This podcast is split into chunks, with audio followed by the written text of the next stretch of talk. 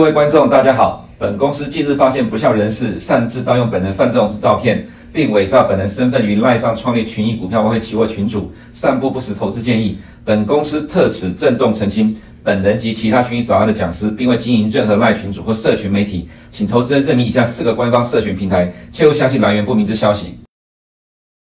欢迎收看群益早安，今天是十一月二十二号，礼拜二了哈。看一下今天的焦点。今天第一个焦点是未来的经济数据都对市场有利。那这两年是总金盘，我在呃常常看到 YouTube 上有人这样讲哦，我说这是鬼扯淡哈，美股一直都是总金盘，不会是只有这两年了。你只要看得懂总体经济的发展，就能够判断美股的方向。那么这段时间，我们从十一月八号开始休假，一直休到上个礼拜五，整整大概休了十二天的时间了哈。这段时间呃美股剧烈的震荡波动，但原则上是往上走的。那么今天啊、我们休假完回到节目里面来讲，原则上是要跟投资人提一下，说我们对于未来呃这个总体经济的看法啊。毕竟补足这一段时间的空白，我想对于投资人有助于判断未来的方向啊、所以我们今天还是要了解一下呃大的趋势。那么这一段时间呢，我记得了哈，我们先提一下第一个焦点：台湾外销订单连两黑。今天媒体的头条，昨天晚上我们就看到这个数据的。不过我认为安了哈，因为。市场早就已经提前反映了，美股决定了台股的方向。台股没有自己的方向，呃，我们可以看到美股各指数都在九月底见到低点，但台股在十月二十六号才见到低点，整整落后了将近一个月的时间。哦，所以所以落后了一个月呢，美股反弹，台股在这波跟着动。那如果没有美股的这波反弹，台股当然也动不了，就完全就是看美股外销订单。在早期比较多年以前呢，它会是领先指标，因为它代表的是未来两个月的台湾科技产业的营收。但是呢，在总体经济数据的趋势之中呢，其实这些外交订单它的部分哈，都已经是落后了，因为市场都已经反映了，因为美股早就先跌了。那我们先看第一个部分，就是我刚才所提到对总体经济的呃掌握跟弥补这段时间呃我们有提到的一个状况了哈。那这边跟投资人提一下我们的看法哈。我们先回顾一下呃我们在十一月八号最后一天早上我们休假前的分析，我们提到说市场预判了我们的预判怎么说？就我记得，早在第三季的时候，我就提到说，哈，明年的第一季、第二季呢，是美国升息的最高峰。对最坏的状况，对市场而言，应该会在最后一次的升息之前一次会见到，呃，市场的低点。我也因为了哈，呃，明年的第一季或第二季是呃美国 FED 的利率政策的高点，其实市场都知道了。所以呢，对于多头而言，现在正在提前去更呃，就更提前去反应，就是市场预判了。我们原先最早的预判，而去提前进场做呃卡位的动作，所以出现了什么呢？在十月十三号 CPI 碰到两百周移动平均线的时候，利空不跌。当时候我们有提到了哈，呃，在历史上两百周移动平均线的确是没有失败过，但当时我们认为说两百周移动平移动平均线这一次呢，不见得会成功。原因是呢，这是四十年来第一次碰到希望股市下跌的 Fed。那么过去呢，虽然在二零二零年的疫情跟这个呃，这在过去几次的这样一个跌势过程当中，跌破都有守住了哈。但其实这都有一个对市场友善的中央银行，但是这一次却碰到了对市场不友善的中央银行。所以当时我们认为两百周移动平均线应该是守不住，结果没想到还是守住了，就代表的是呃美股的多头力量其实是急着进场，呃找逢低买进的买点。那么到这个地方刚好是从高点到低档跌了五十 percent，也碰到两百周移动平均线，所以出现这样一个反弹。技术性的反弹演变到现在，我当然认为还是技术性的反弹，只是说这个技术性反弹，它又找到总体经济的数据来当做理由进场买进。比如说呢，我们在之前所提到的，呃，在这边你可以看到十月十三号 CPI 利空不跌之后，在十一月三号 FOMC 反而破了二十周移动移动平均线，结果呢，在呃十月八号当天早上，我们提到了这这一句话，我是延续十一月八号早上的这个字眼哈。当天我说短线续谈，十一月十号 CPI 是关键。结果呢，这是呃我今天写的哈，十一月十号美国 CPI，呃十月 CPI 改变了近期市场的方向。怎么说呢？我想因为在休假期间我没有办法呃对各位投资人提供我们的看法，但是原则上来讲哈，CPI 数据的确改变了美股的方向。怎么说？当然我们只对重要人士提供我们这样一个及时的一个看法了哈，不是说观众不重要，而是说休假期间呃也没有必要去对。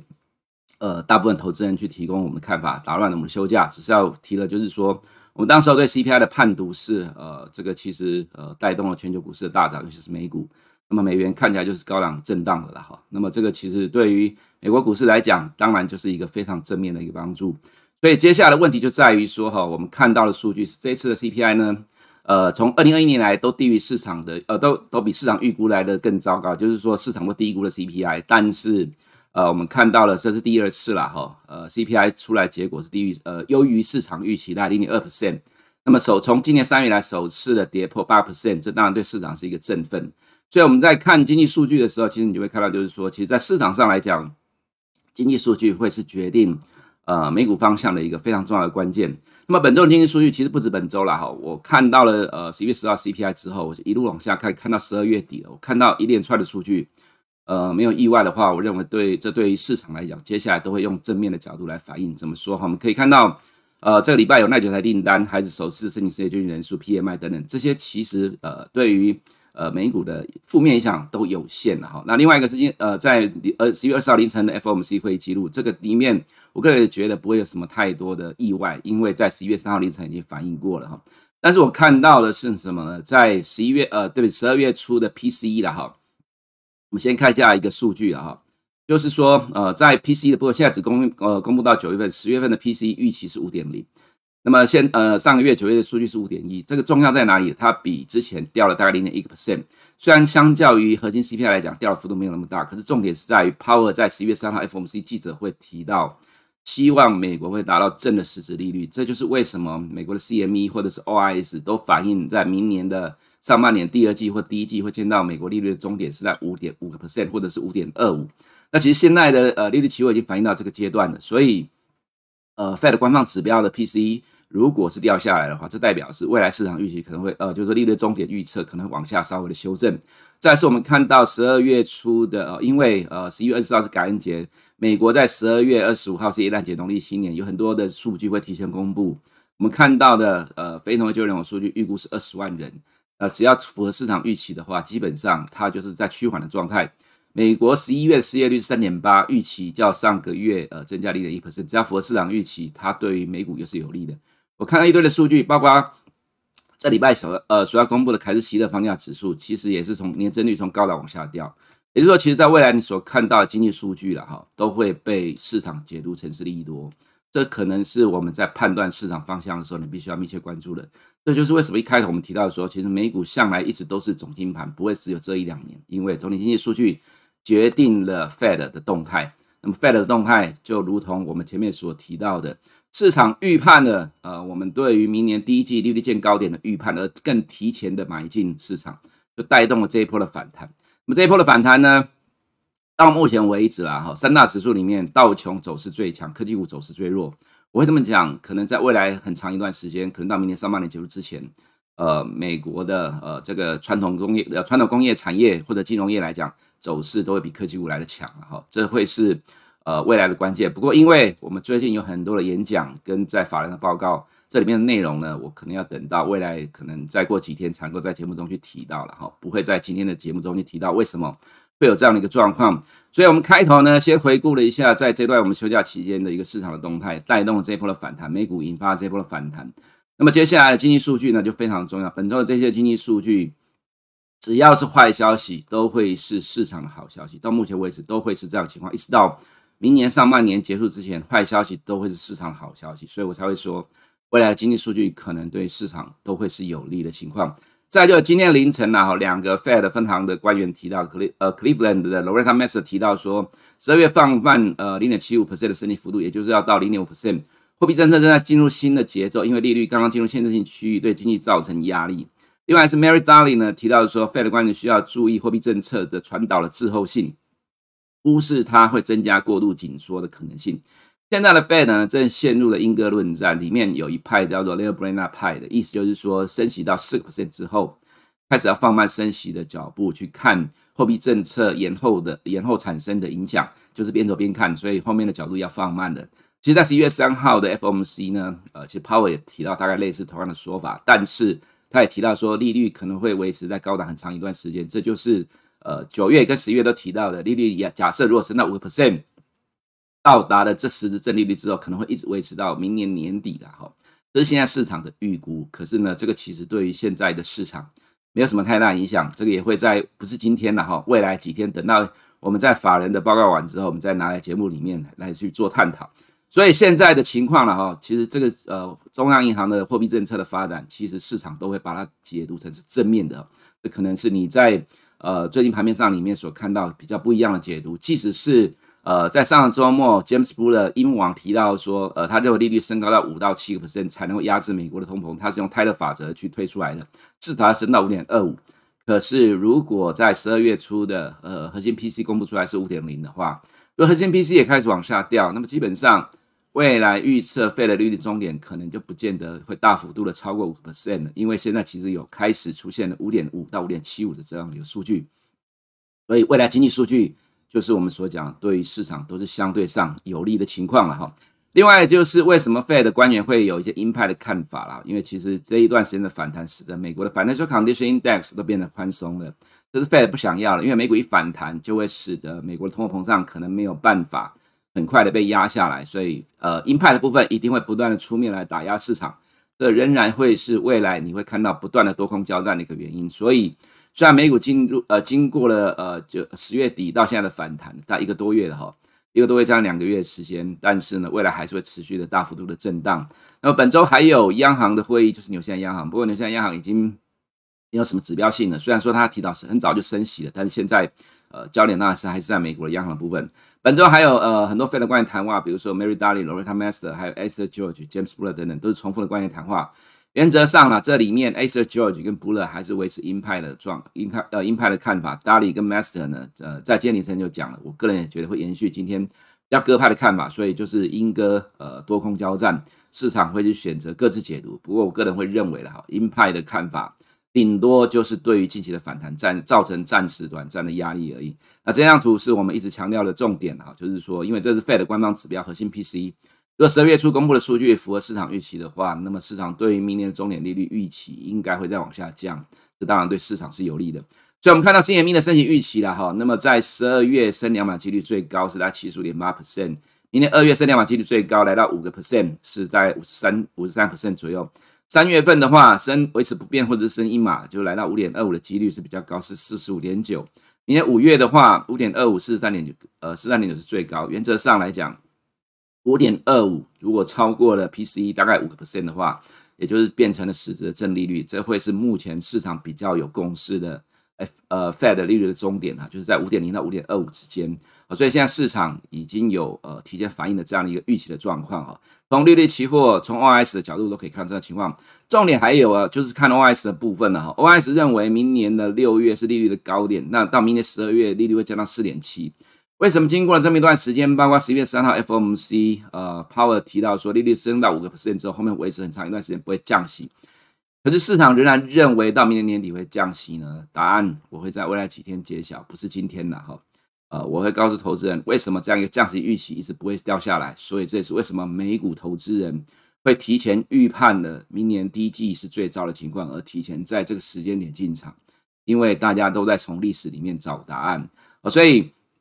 呃，Power 证实十二月会调高明年的终点利率的预测，市场都认为是五点零或者是五点零到五点二五了哈。只要不超这个范围，基本上市场都不会把它当做是利空的反应。所以两年公债殖利率呢，目前是反映到了十二月的升息。十年公债殖利率因为呃担忧明年的经济衰退，所以有这样的一个买盘，并且买盘压制了十年公债殖利率，使得它在近期五十天线上下的震荡裹足不前。不过如果随着呃接下来会陆续的升息了哈，我们认为十年公债殖率还是会缓步的垫高，只是因为并且买盘会使得未来我往上的推升的空间可能相对上就比较有限了。如果再加上 P C 也掉下来的话，那么其实它要再往上弹的幅度，可能就会受到更大的压抑了哈。再就是看市场的部分了哈，呃，特别是看看到汇率的部分，呃，高盛提出来一个看法，说未来三个月到六个月之内，Fed 政策利率变得更加清晰的时候，美元将会转弱，美元将在未来三到六个月见顶。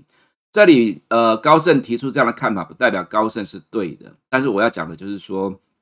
其实美元在呃之前的八九月见高点之后，开始缓步的高档震荡。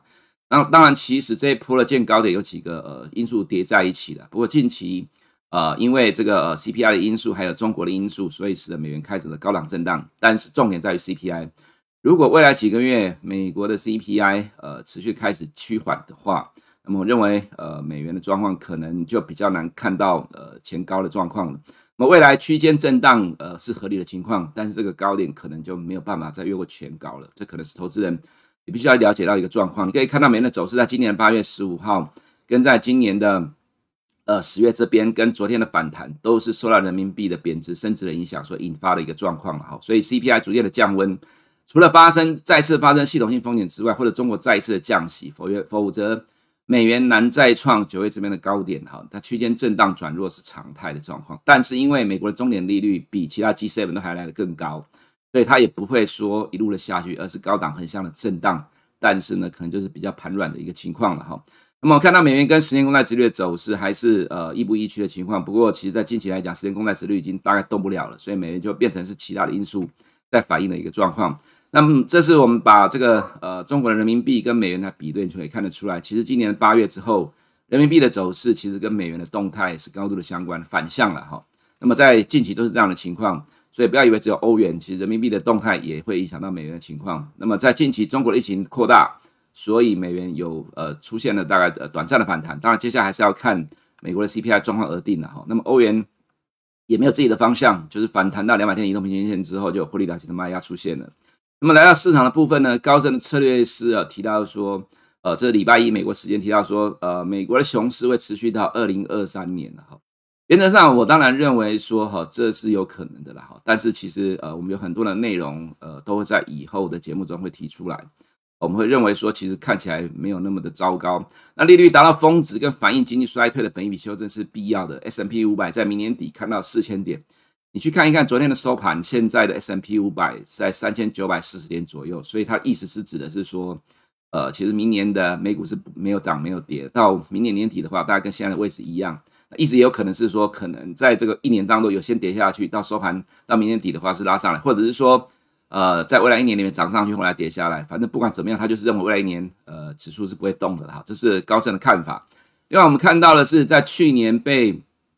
评选为最佳的策略分析师 Michael Wilson，他在十一月二十一号昨天重申，明年第一季 S&P 五百跌到三千点，也就是说还在跌二十四个 percent。他的理由是反映企业获利衰退，还有系统性风险。这系统风性风险就是近期大概很多的节目都有提到的，呃，再次流动性的问题。那么坦白讲，我们个人的看法就是觉得说，我们就把它当做是一个灰犀牛，呃，随时注意观察就好了。在那事情真的发生之前，其实原则上市场会维持现在的方向。就你现在看到的市场就是这样的情况，他知道这是个灰犀牛，等发生再说。没发生之前，其实基本上先放在一边观察就好了。哈，这个大概是现在呃美股的情况。我们个人认为啦，哈，这个所谓的企业获利衰退，衰退在未来几天，我们在节目中秀出来这样的一个情况，我们倒不觉得有这么糟的一个情况了哈。但当然，再探低点的几率是有的。那么未来的走势呢，道琼会持续强于科技股了哈。那么我们可以看到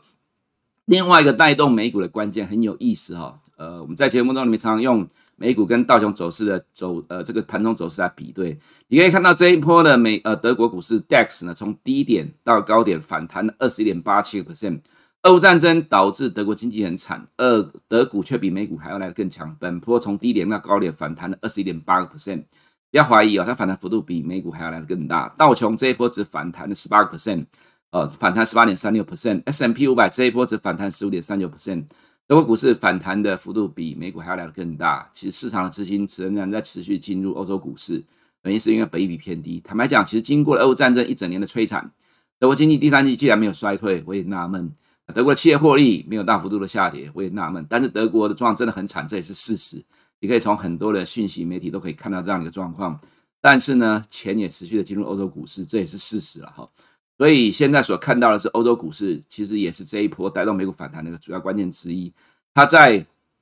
呃，它在美国的 CPI 出来之前就已经先见低点，开始往上走了。所以我们为什么会在这段时间里面一直在不断的去跟你强调，你要去发了欧洲股市的动态？它其实带动了美国股市呃这一波的反弹，它是其中一个主要的力量。但是对美股来讲，这一波的美国股市的反弹哈，仍然还在进行当中，道琼还是最强的一个市场。不过我们看到科技股走势就比较差了啦，哈，Apple 今天是跌了二点一七 percent，这跌幅算大了。Alphabet 呢，呃，跌幅度也算大。Amazon 跌跌幅一点七八 percent，Tesla 呢跌了六点八十 percent，因为 Twitter 的关系，使得投资人相继也跟着卖出 Tesla，也连带使得整个电动车的概念股都受到比较大的压力。所以整体的角度来讲呢，哈，除了呃 Tesla 所带动的带领的问题之外，当然另外一个就是高本益比的因素。高利率环境压抑科技股的走势，只有等到殖利率真的反映完了美国中央银行升息的终点之后，开始往下走，那么美国科技股才会开始有比较亮丽的表现。在那之前，可能科技股相对上都是比较受到压抑的了哈。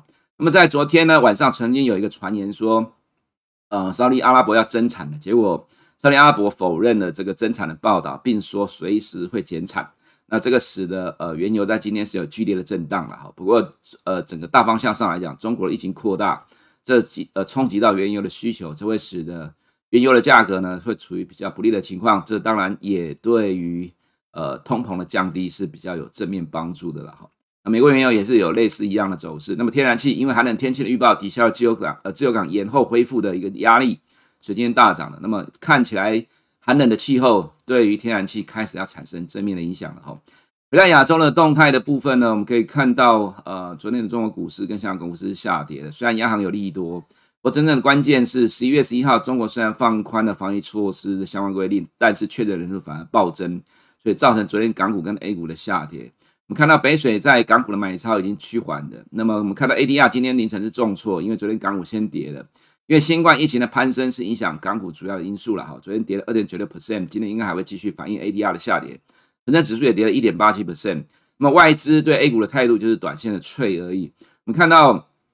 中国的确诊人数了哈，这是到礼拜天的数据，呃，单日增加两万六千人，当然未来还会再持续的增加了，一放宽确诊人数就增加。所以市场马上认为，接下来中国可能很快又会收紧。实际上，昨天也传出来，澳门、石家庄都收紧了，呃，这个放宽防疫的规定了。所以昨天的港股重挫，A 五十也跌下来，跌了一点一三 percent。这个状况呢，是其实今年以来 A 股、港股下跌的主要理由原因。所以目前发生的状况，我们倒觉得这一波的 A 股跟港股就是一个短线的反弹而已。毕竟疫情才是真正最重要的关键了哈。那么回到台股的部分呢？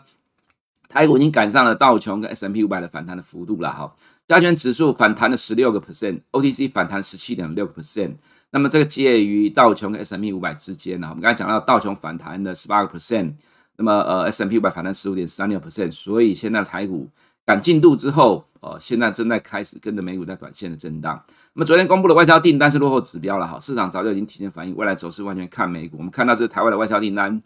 从从年增率的角度来讲，负六点二七，这是呃二零二零年一月以来最大的降幅了哈。那外销订单中国的部分降幅很大，其实一路的往下掉，年增率是负二十六点七四 percent。其实你以为美国帮助了台湾，其实也没有，呃，台美国年增率也掉到了大概一点二四啊。所以其实整个大方向上来看，呃，其实整个呃出口动能都在趋缓的一个情况，但是市场早就已经反映了了哈，因为美股从今年的一月五号跌下来。我们不会在市场最高点跟最低点呢，那么厉害去跟你讲说它就会出现了。那我们尽量的在呃方向转变、趋势转变的时候提出我们的警告。我们在一月五号看到 FOMC 的会议记录之后，我们说要保守了，结果美股就从呃一月五号一路跌，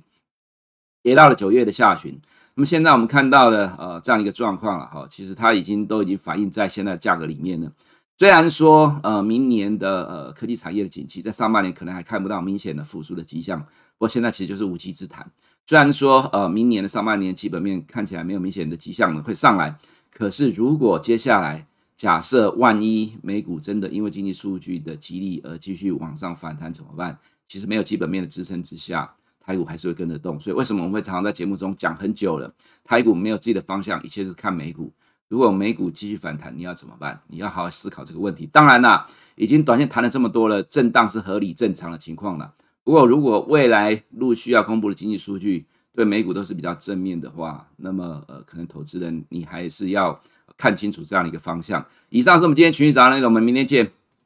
如果你不想错过最新市场动态，记得开启小铃铛并按下订阅。此外，我们在脸书、YouTube 以及 Podcast 都有丰富的影片内容，千万不要错过。每日全球财经事件深度解说，尽在群益与你分享。